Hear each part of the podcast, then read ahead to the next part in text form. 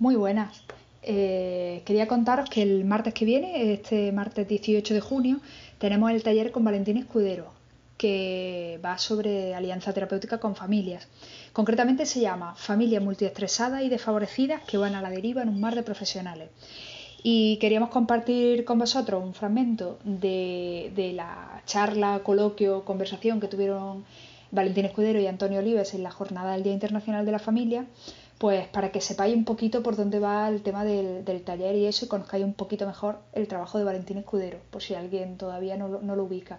Entonces, a continuación, eh, os dejo con, ese fragmento de la charla y si queréis más información sobre el taller, pues os pasáis por, por, os voy a dejar el enlace de todos modos a continuación en el episodio, os pasáis por la página de Macroscopio, macroscopiosistémico.com y ahí encontráis toda la información del taller y el formulario de inscripción. Si se habla de alianza terapéutica en terapia familiar, hay que hablar con, Valentín Escudero, que eh, probablemente es el que en, España seguro el que más publicaciones tiene y, yo creo que a nivel internacional en cuanto a investigación y además eh, se da la, casualidad de que acaba de publicar un libro.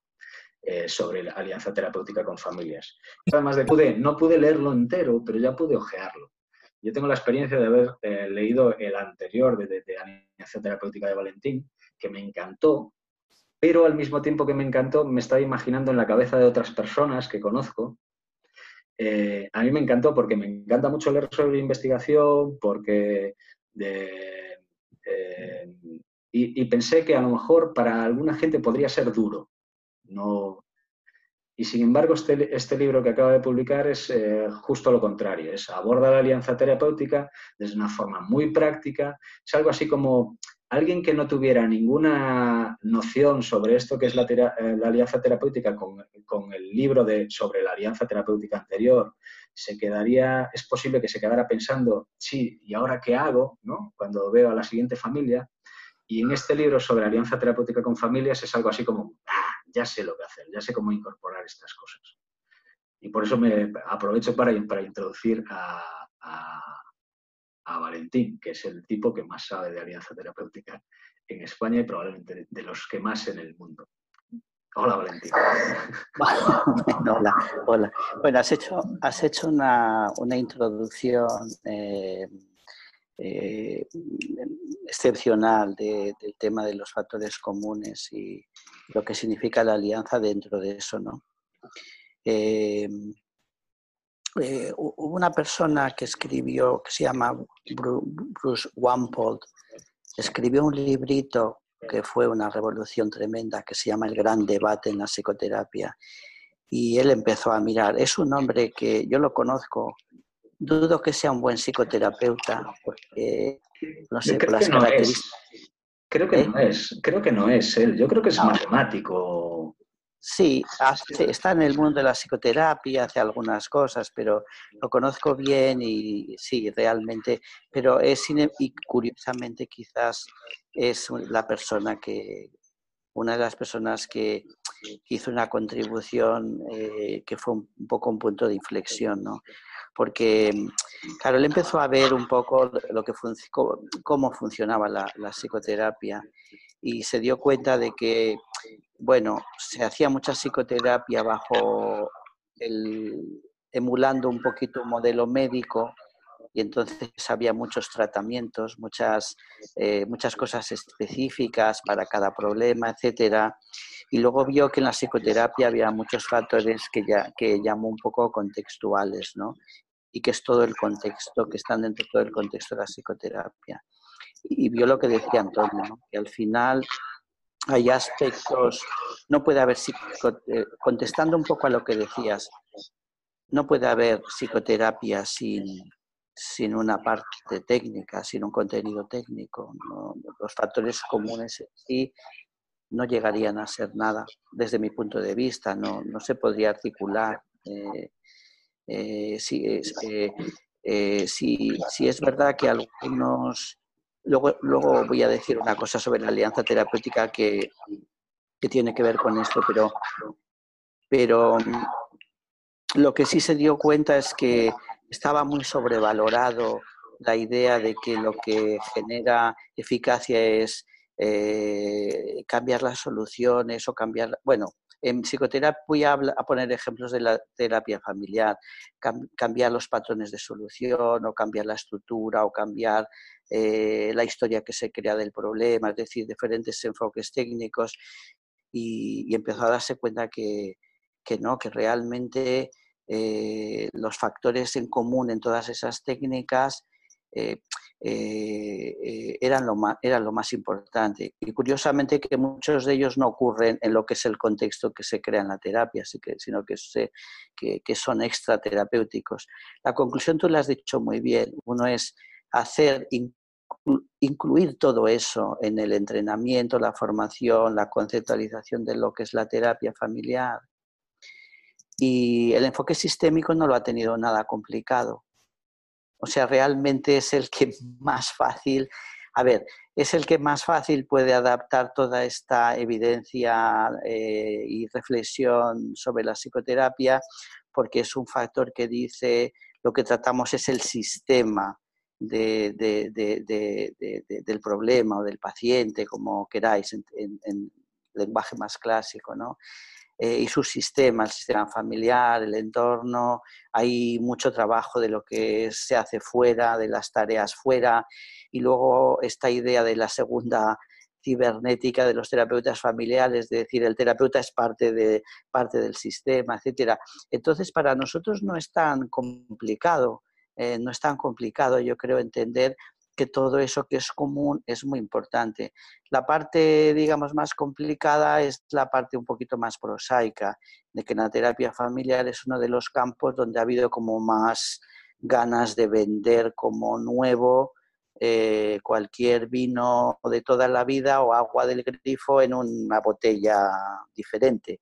Ha habido, pues eso, cientos de modelos y de tal, y parecería que hay, pero realmente, lo, como decías tú, lo, esencial son factores, son factores comunes, ¿no? Y en esos factores comunes a nosotros nos, nos, interesó siempre la relación terapéutica, la, la, alianza es la definición de una relación terapéutica eh, productiva, optimizada, lo que la investigación nos ha dicho que es la relación más funcional y productiva, ¿no? Y, no es tener una buena relación para hacer después la terapia, que es lo que tú estabas un poco comentando.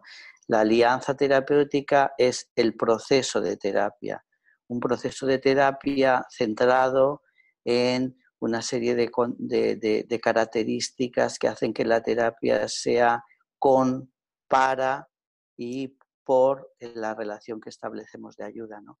Y entonces ahí es donde cobra esa, esa vertiente eh, importante, ¿no? Eh, bueno, yo, yo, bueno, agradecerte todos esos elogios desmedidos y des, que, dices de mí. Lo único que he tenido es mucha afición a este tema y unos y, en fin, y, años y nada más. Eh, yo no sabía nada del tema de, pues yo soy, en la, en la Asociación de Terapia Familiar de Galicia, yo soy un socio que recibe de mi presidente, que está ahora aquí delante, las circulares y lo que tenemos que hacer y cómo reacreditarnos. Y entonces pues me llegó una diciendo, hemos elegido este tema. Dije, wow, fenomenal. Y pensé, además, pensé, bueno, pues eh, igual, no sé, presento alguna cosa, va a ser en Santiago, en casa, y bueno, luego me invitaste con Ana Paula y Luciana de la Universidad de Coimbra, que, que son también súper expertas en esta parte de los factores comunes de la alianza, y, esa fue un poquito la, la, historia. Yo creo que va a ser muy, muy interesante, porque es una reflexión los factores comunes que también dan un baño de humildad a los terapeutas muy necesario porque al final te hacen pensar un poco que, no, que, las técnicas las necesitamos, son imprescindibles, pero no suficientes y que además son, bueno, una parte donde hay mucha capacidad, donde hay que estar muy abierto, porque eh, Bruce Wampole dijo que, que el porcentaje que se, que se atribuye a las técnicas eh, está incluso por debajo de un 15 famoso por ciento de un estudio anterior, pero lo que quiere decir, o sea, él ahora calcula que puede ser menos, ¿no? Pero lo que quiere decir con eso, que mucha gente no lo entiende, es que Eh, ese es el porcentaje de, en, que los estudios dicen, para cambiar este tipo de situación o de problema, eh, siempre está asociado a esta técnica. Pero claro, si puede estar asociado a esta técnica o aquella otra, o aquella otra, o aquella otra, quiere decir que realmente no depende tanto de la técnica, ¿no?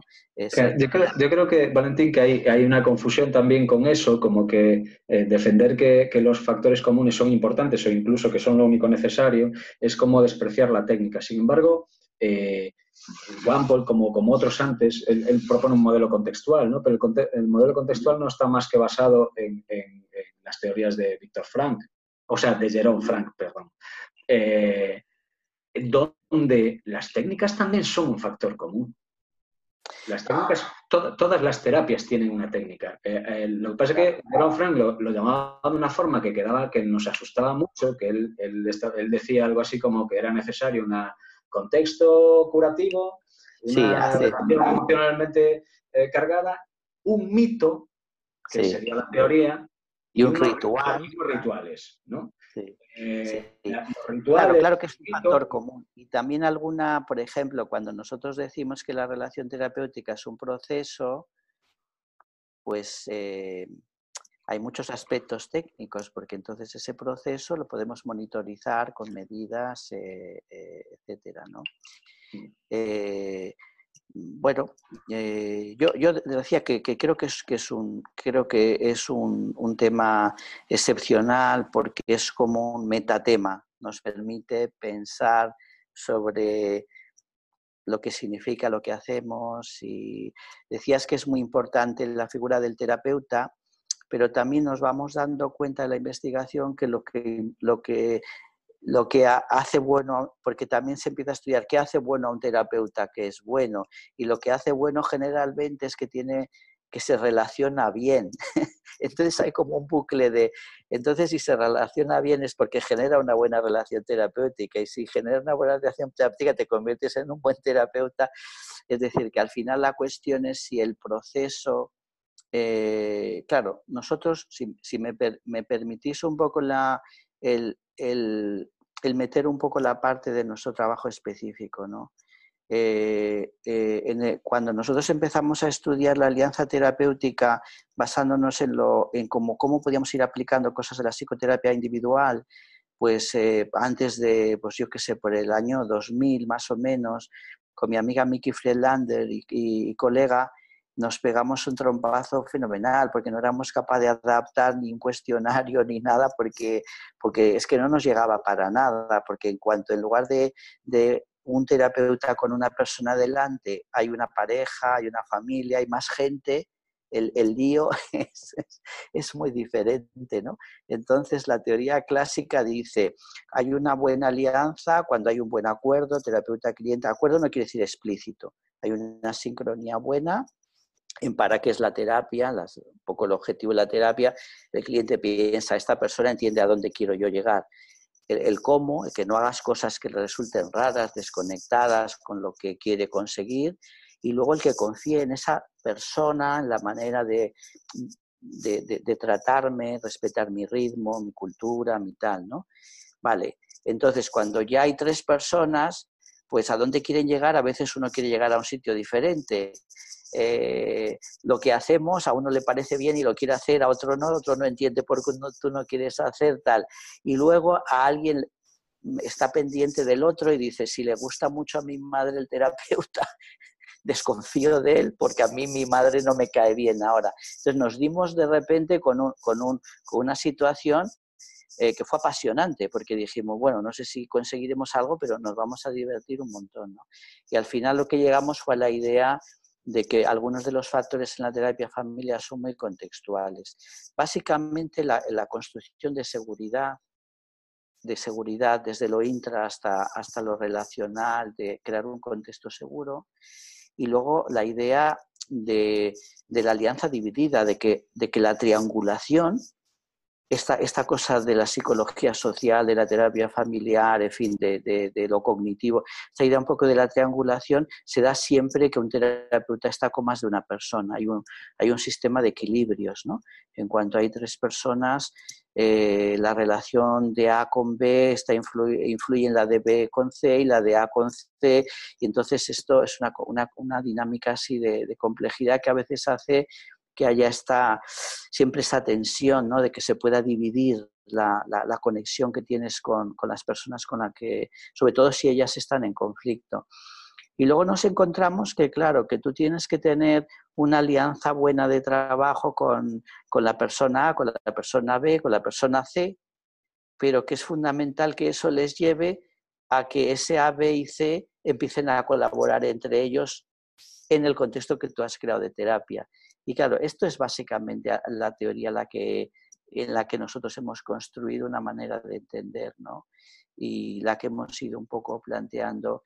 Y, ya un poco por, por, cerrar un poco por la, por la mención al libro, es verdad que en este libro nosotros lo que quisimos es decir, todo esto que todo esto cómo se puede vivir, utilizar, cómo, cómo nos ha transformado a nosotros en contextos de especial dificultad. Por eso nosotros el libro se titula Cómo empoderar al cliente en los casos difíciles a través de la alianza.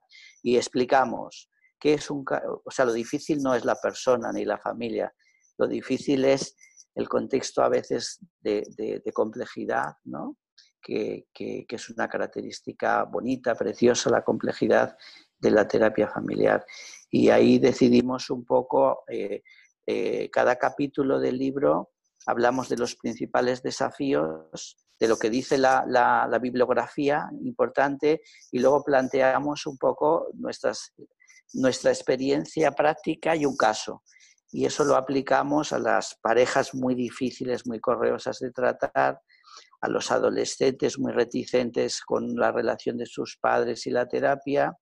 Dedicamos otro capítulo eh, a, la parentalidad aislada, las personas sobrecargadas mm, de, eh, eh, en, su trabajo un poco parental con los hijos, tengan o no pareja, porque a veces uno está aislado teniendo su pareja a un metro y se siente sobrecargado. y a los dos últimos temas que son las situaciones de trabajar con trauma, eh, y las situaciones de trabajar, un capítulo que titulamos Familias desfavorecidas que están a la deriva en un mar de profesionales, aquello que se ha llamado familias multiproblemáticas, etcétera, ¿no? Y, ah, y, fue el desafío de decir, en esos campos que son muy complicados, explicar qué es lo fundamental y, y, y volcar ahí nuestra experiencia, porque hemos trabajado mucho en esos campos eh, bueno, con la esperanza de que a otras personas, como dices tú, lo lean y digan, ostras, esto me resuena y me dice claramente qué cosas puedo probar que, han hecho ellos.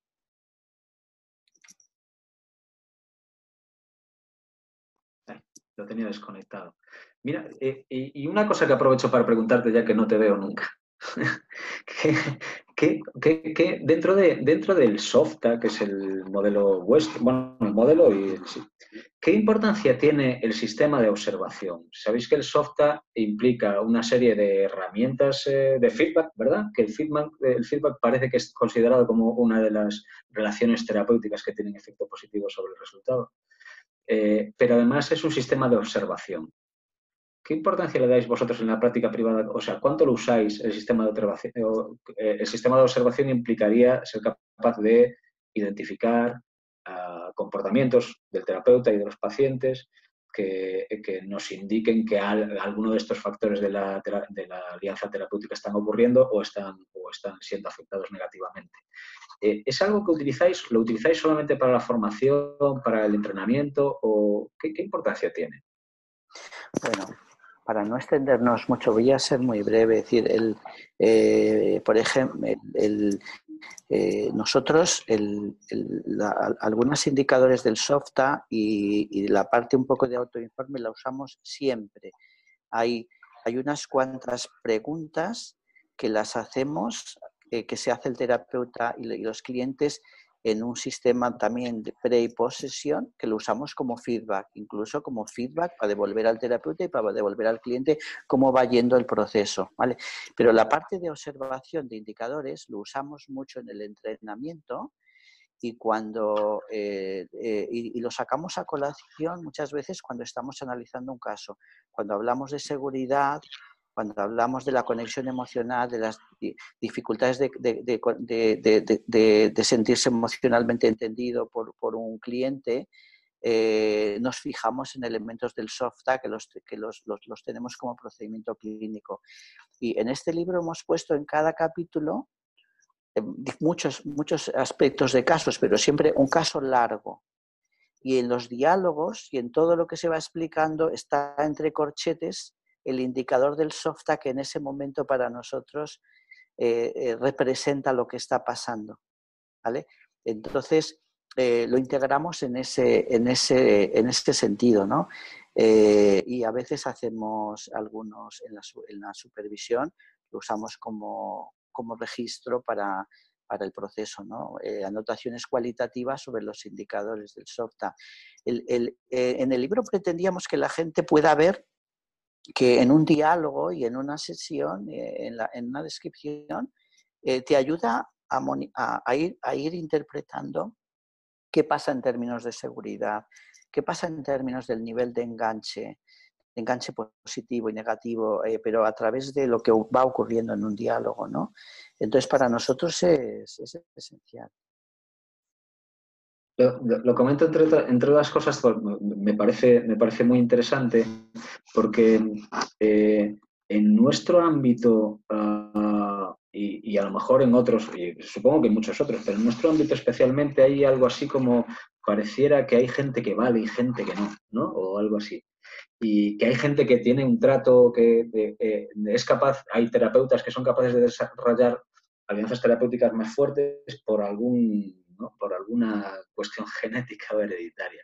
Y, una de las cosas que me llamó la atención desde el primer libro de, eh, la alianza terapéutica en el que descubrí el sistema de, observación, el sistema de feedback, me parece, me parece muy interesante, el sistema porque, claro, la alianza terapéutica se puede entrenar, ¿no? A uno se puede entrenar a establecer buenas alianzas terapéuticas, no es algo que, que venga en el pack. ¿no? Y, por eso tenía curiosidad, porque además nunca tuve ocasión de preguntártelo, porque de, qué manera de qué manera utilizabais, eh, si, accedéis a la página web, de, sigue todavía colgado el sistema de observación y los mm. vídeos de ejemplo. ¿sí? Si accedéis a la página web de, la, unidad de Valentín, eh, tendréis los indicadores y tendréis incluso vídeos eh, para entrenaros en identificar estos indicadores. ¿no? Sí, y, una cosa que hemos conseguido con la editorial es que eh, tanto la publicación en inglés como este, al final han puesto todos los instrumentos con ejemplos, con definiciones, para que una persona lo pueda tener ahí eh, y, copiarlo y usarlo y tener los ejemplos de los casos. ¿no? Eh, el tema, de, el tema de, la, de, la, de, la, creación de una buena alianza, si pensamos que, tiene que ver, o sea, que se puede entrenar, entonces si aparece un factor así más, más técnico. Eh, publicamos un estudio en Journal of Family Therapy hace bastantes años donde cogíamos gente, eh, terapeutas familiares expertos y unos estudiantes que tenían un, un, curso de un año y todo lo que conseguían, ¿no? porque al principio era mucho más endebles en la creación de alianzas, o sea, cómo se puede, como, comparando esos grupos, y se puede entrenar. Pero sí quiero decir una cosa, ¿vale? Que es importante. El entrenamiento tiene una parte de conocimiento, de tener atención a qué es importante, de tener un modelo, tiene una parte de observación, es decir, la gente tiene que aprender a mirar, a mirar no, el que está muy focalizado en técnicas o contenido, pues igual hay que entrenarle un poco más a mirar, a mirar las interacciones, lo verbal, lo no verbal, los indicadores de seguridad, o sea, segundo nivel mirar. Y el tercer nivel es el más complicado, que es el de meterte en la terapia y, ya no desde fuera, sino cómo tú te sientes el nivel de seguridad que tú sientes, el nivel de conexión que tú sientes. Y claro, todo eso es la parte más sofisticada del entrenamiento, que no es solo basarte en un sistema de observación, sino trabajar con, tus sensaciones, con tus emociones en la terapia, incluso a veces explorar un poquito en por qué eh, la relación con unos pacientes fluye de una manera muy automática en ti y con otros eh, eh, te cuesta. O sea que el entrenamiento tiene capas eh, diferentes, ¿no? Pero es, entrenable, sí. Sí, al final, al final o la práctica debe de cuestionarse. De preguntarse qué es lo que estoy haciendo mal. Exacto, exacto. Entonces, hablabas también, hablábamos antes sobre, sobre la importancia del terapeuta en los resultados. Parece que hay gente que al final lo que está defendiendo es que, ah, como en el resto de los ámbitos, los buenos y los malos se diferencian en cuanto a práctica. Eh, y, no, y diferenciando mucho la práctica de la experiencia. Eh, la experiencia es partido, y lo que uno hace para mejorar es práctica. Y un poco lo que tú estabas diciendo, que tiene que ver con cuestionarse por qué con unos mejor que con otros, o por qué me estoy sintiendo mal en este momento y ahora no, por qué no me siento eh, conectado en este momento y no, tiene que ver con la práctica que hay quien defiende que, es, que se hace fuera de las sesiones, o entre, eh, pero eh, que al fin y al cabo bebe bastante de, cuestionarse, de, de fijarse en lo que está haciendo uno, mal. Sobre todo hay, muchos modelos dentro de terapia familiar muy centrados en, el empoderamiento. Es una palabra que vosotros habéis utilizado, pero que está sobreutilizada. Sí, eh, nos, costó, mucho cómo, cómo, poner alianza terapéutica con familias y eh, cómo eh, especificar en relación con otras publicaciones que esto iba de, ah. muy clínico y que era un poco el trabajo con los casos difíciles y tendríamos que explicar en el título que la alianza básicamente es un proceso y la palabra que más, más difícil no encontramos que era empoderar a, las personas con las que trabajamos, ¿no? que ese era lo que hay debajo del concepto de alianza. Y luego también teníamos que haber hecho un subtítulo más largo para decir, cuando hablamos de casos difíciles no hablamos de personas difíciles, hablamos de, porque eh, yo qué sé, es como esto que, que, se, que se... A ver, yo siempre digo que hay buenísimas personas que son malos, no son malos padres, están haciendo mal las cosas y pasa con, padres, con parejas, con terapeutas, con tal. Lo difícil es la complejidad un poco de, algunas situaciones, ¿no? Y, entonces cuestionárselo continuamente. Esa era un poco la idea. Eh, decía, decía que... Si estamos, eh, Sara, nos estamos yendo un poco del tiempo, ¿no? Eh, bueno, estamos ahí en el límite. Si queréis cerrar con alguna idea cada uno y, ya cerramos la sesión, por no cortarlo de repente, pero sí, alguna pincelada final. Jo, pues yo no tendría muchas más, esas son las que tengo.